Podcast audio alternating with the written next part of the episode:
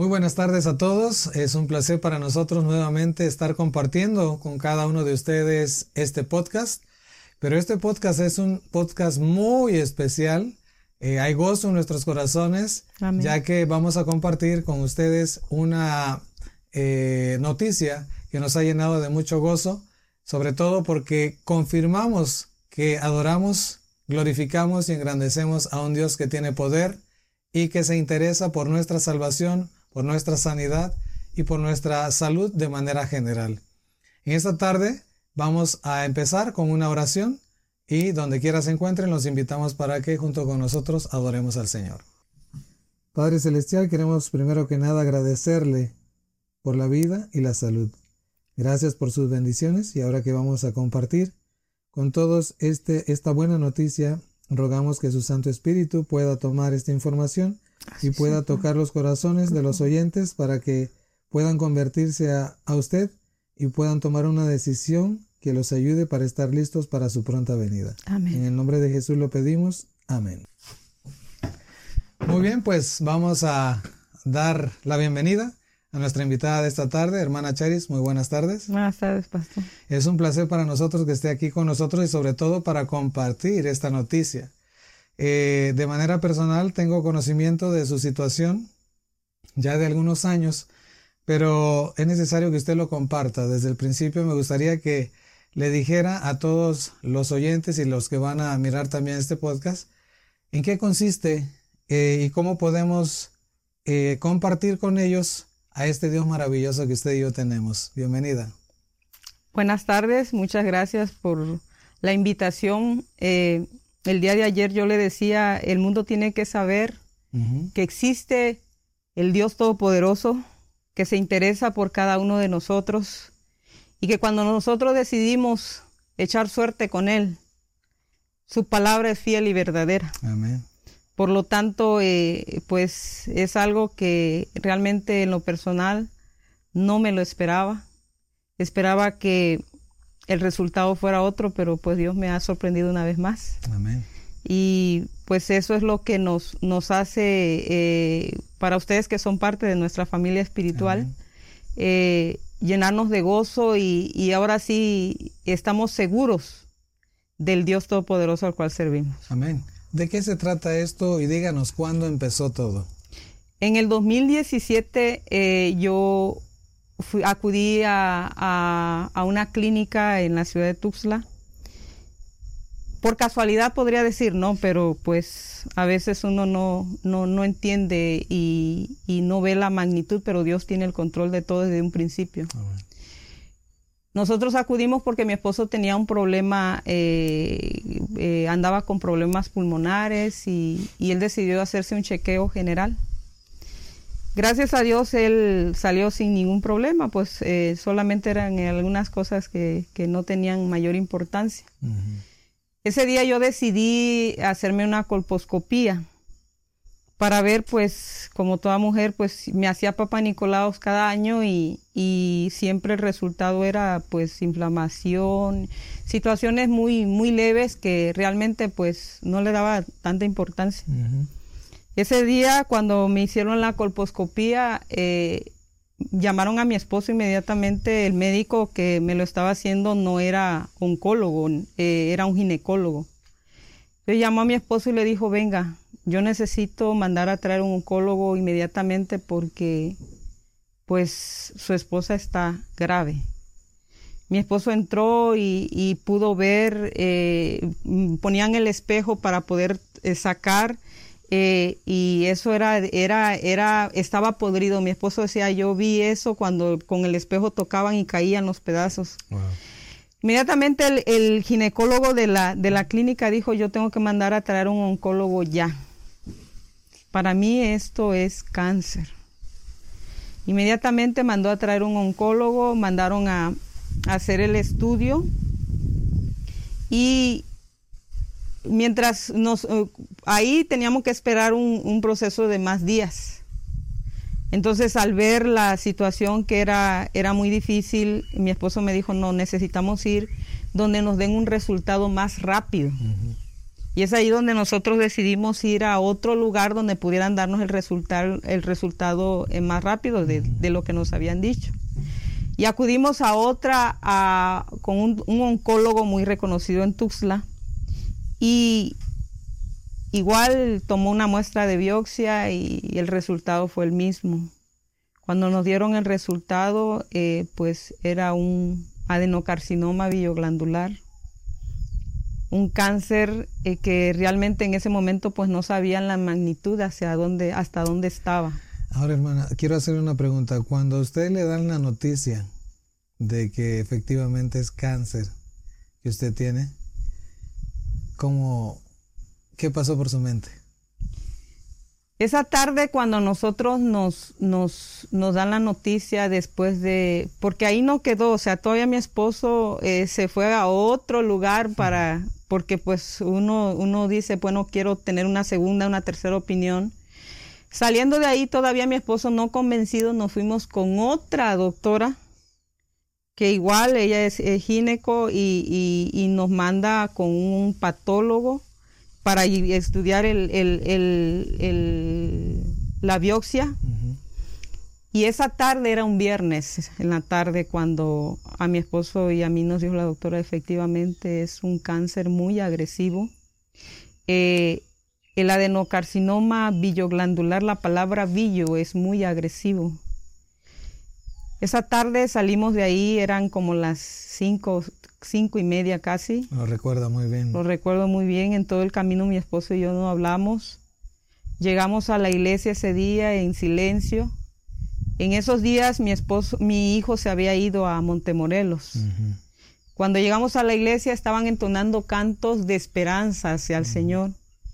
Y yo me, me, cerré a llorar, mi esposo se cerró a llorar y, y, algunos hermanos se acercaban y nos decían, su hijo va a regresar, no se preocupe, porque ellos pensaban que era por, por mi hijo. Cuando nosotros salimos, un, se, se, acercó uno de los ancianos y nos dijo, hermana, ¿qué pasó? Digo, hermano, me acaban de diagnosticar con cáncer. Mm.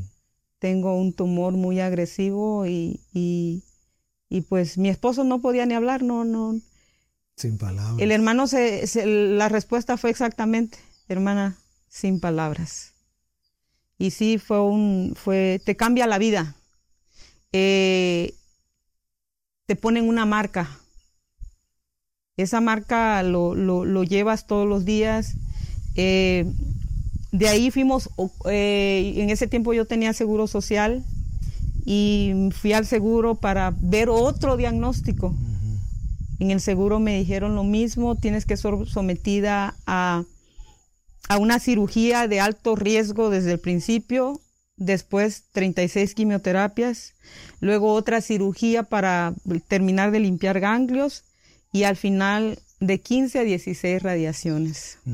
Entonces el panorama no era, no era muy, eh, el camino era demasiado largo. Eh, para ese entonces yo ya estaba investigando qué era el cáncer, qué eran las quimioterapias, las radiaciones, y pues yo decidí no, no entrar no en por ese camino.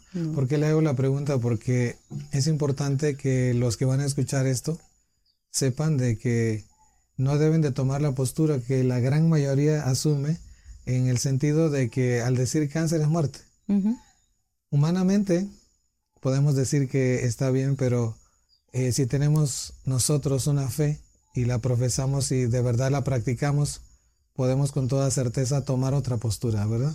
Pero en el caso de usted, a partir de que llega la información y que van con diferentes doctores y todos los doctores les dicen los resultados son los mismos, hay cáncer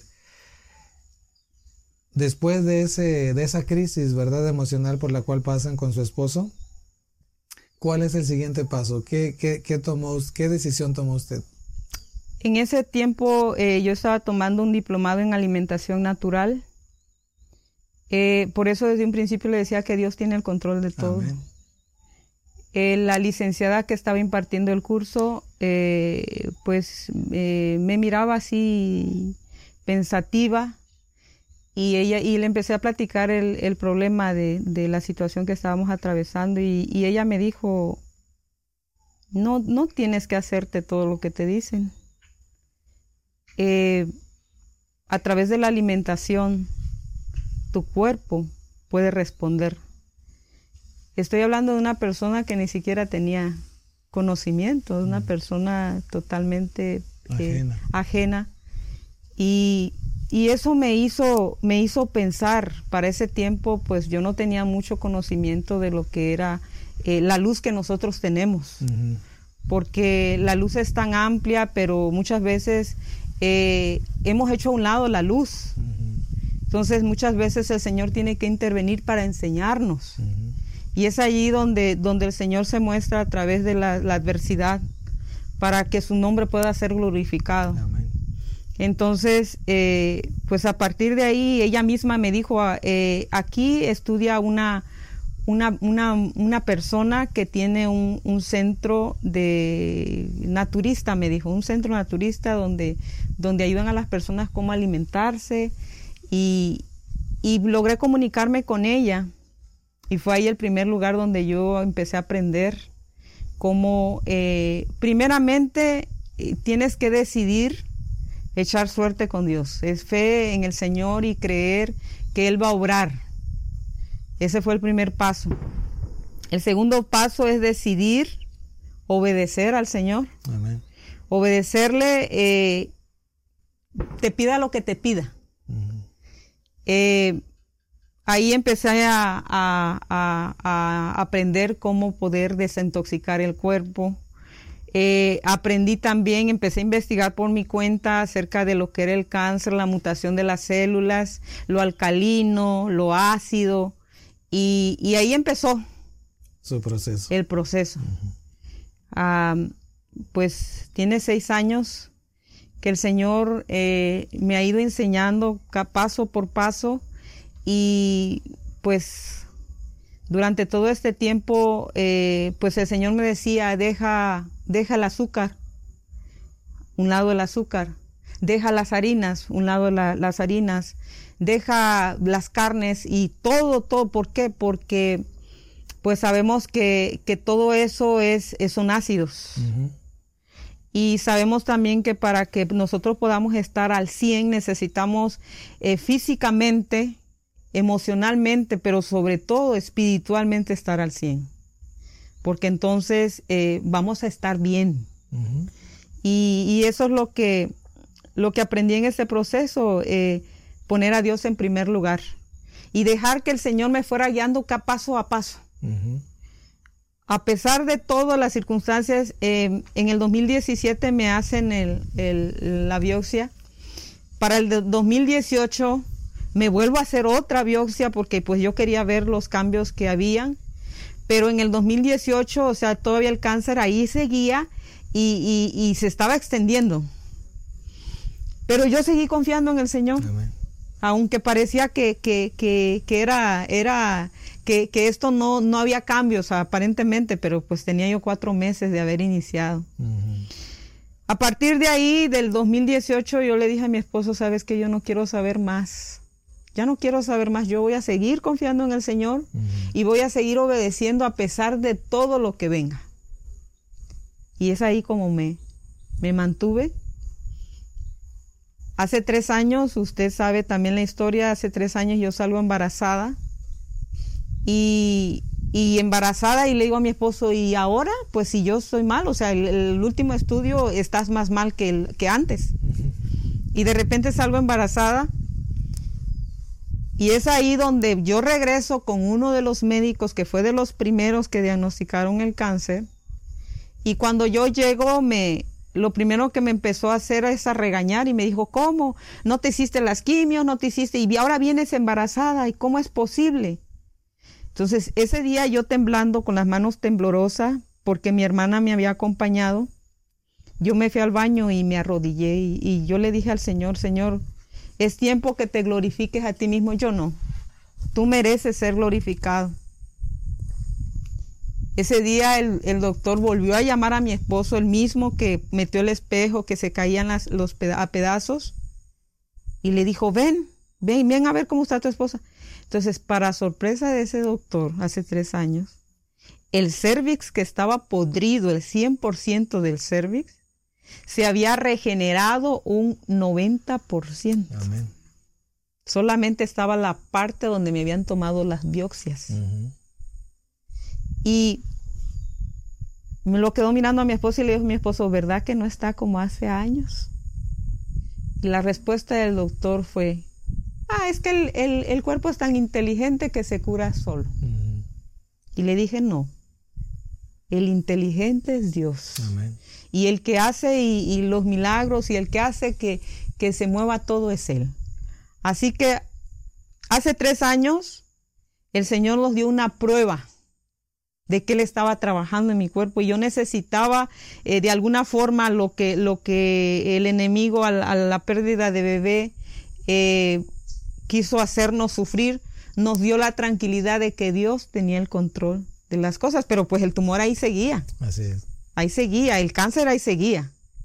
Entonces, eh, pues han pasado tres años, eh, decidimos salirnos de la ciudad, irnos a vivir a la montaña porque hemos entendido que el Señor nos dice, salgan, váyanse a un lugar donde puedan respirar aire puro, no contaminado, donde puedan tomar agua mineralizada, agua alcalina, váyanse a un lugar donde puedan sembrar y puedan ustedes comer. Caminando nueve kilómetros de montaña cada semana a veces, subíamos, bajábamos. Y el ejercicio que nunca había hecho en toda mi vida, lo empecé a hacer ahí. En una de estas bajadas, eh, de repente yo siento como un dolor en la pierna. Y pues para mí el, el dolor era la- en la pierna, pensé que te había tenido algún desgarre. Y empiezo con dolores y dolores, pero ya el do- dolor se empezó a extender en la parte del abdomen, entonces y pues yo había, había leído mucho lo que tiene que ver con lo del cáncer. Y pues aunque ya el Señor había trabajado en mi cuerpo y me había mostrado que Él tenía el control, pero yo sabía que el tumor seguía ahí y, que era un tumor muy agresivo y que era un, problema de muerte, pues yo dije, bueno, pues a lo mejor ya es fase terminal lo que está pasando porque los dolores eran terribles. Y estuve cuatro días pidiéndole al Señor que el Señor se manifestara. Eh, le envié el resultado porque platiqué con un doctor que más adelante ustedes van a, van a escuchar el, el testimonio de él ya eh, más, más amplio, donde eh, yo le explicaba a él el problema de, de la pierna y me dijo, pues vete a hacer una, una radiografía, vamos a ver si, si es un problema de, de la pierna. Pero ese día yo, él no me pidió un ultrasonido, pero yo decidí hacer el- eh, hacerme el ultrasonido pues para saber cómo están los órganos. Cuando me hacen el ultrasonido, pues yo dije, no, pues esto ya es metástasis, ¿no? Ya yo sentía la muerte. Y me dice la persona, el doctor que me estaba haciendo el ultrasonido, me dijo, no, todos los órganos están limpios, pero hay un tumor y grande, hay un tumor grande, como del tamaño de un coco. Y yo me quedé así porque en todos estos años y algo que he aprendido es que el cáncer silencioso no duele. Es, es silencioso, eh, no hay síntomas y, y es ahí donde, donde toda esa información pues pasaba por mi mente y yo decía pues son las últimas, las últimas horas ya porque pues esto ya, ya avanzó demasiado. Entonces, am, Humanamente usted sentía humanamente. eh, el avance del cáncer, ¿no? Y que en algún momento pudiera hasta descansar. Sí, sí, todos los días, pastor, yo me levantaba y, y siempre decía que, que era por gracia, que era por gracia eh, y agradecía al Señor por la oportunidad que me daba. Y esos días de dolor, estuve cuatro días con mucho dolor. Eh, pues más adelantito eh, les voy a platicar lo que el doctor decía, ¿no? Pero pues cuando voy a hacerme el, el- el estudio de la, del, del ultrasonido y me dicen, no, pues que es el tumor, pues mi esposo me dice, mira, todos los órganos están limpios. Si fuera una metástasis, ya, ya algún órgano estu- estuviera afectado. Entonces dije yo, bueno, pues de alguna forma, pues, pues tienes razón, pero pues el tumor ahí está y grande. preocupación también. Sí, pero pues decidí confiar siempre a, ciegas al Señor y, y, creerle al Señor, a sus promesas, a su palabra. En eso, este, el doctor Daniel ya le llama a un cirujano, le explica mi caso, una persona con cáncer así, así, de tantos años, y mira, esta es la situación, un tumor. Y el cirujano le dijo, mira, voy a atreverme a operar, pero una cosa puede ser afuera, otra cosa es al momento de abrir. Pero pues vamos a arriesgarnos. Ese día eh, el doctor me dijo, sí, te va, te puede operar eh, y fue, fue todo tan, tan, pues ustedes han sido testigos, ¿no? De, cómo fue el proceso. Eh, pues ese día eh, no iba a hacer la cirugía ese día, tengo 15 días apenas de, operada, por eso no pude arrodillarme para orar. ¿Y se pasó por su mente en ese momento que pudiera usted pasar el descanso? Sí, mm. sí. ¿Y cómo se sentía? ¿Qué pensó? Yo le dije al Señor, platiqué con el Señor, He aprendido en estos años, precisamente en estos últimos años, y siempre le digo a la gente, eh, aprendan a ver sonreír al Señor. Amén.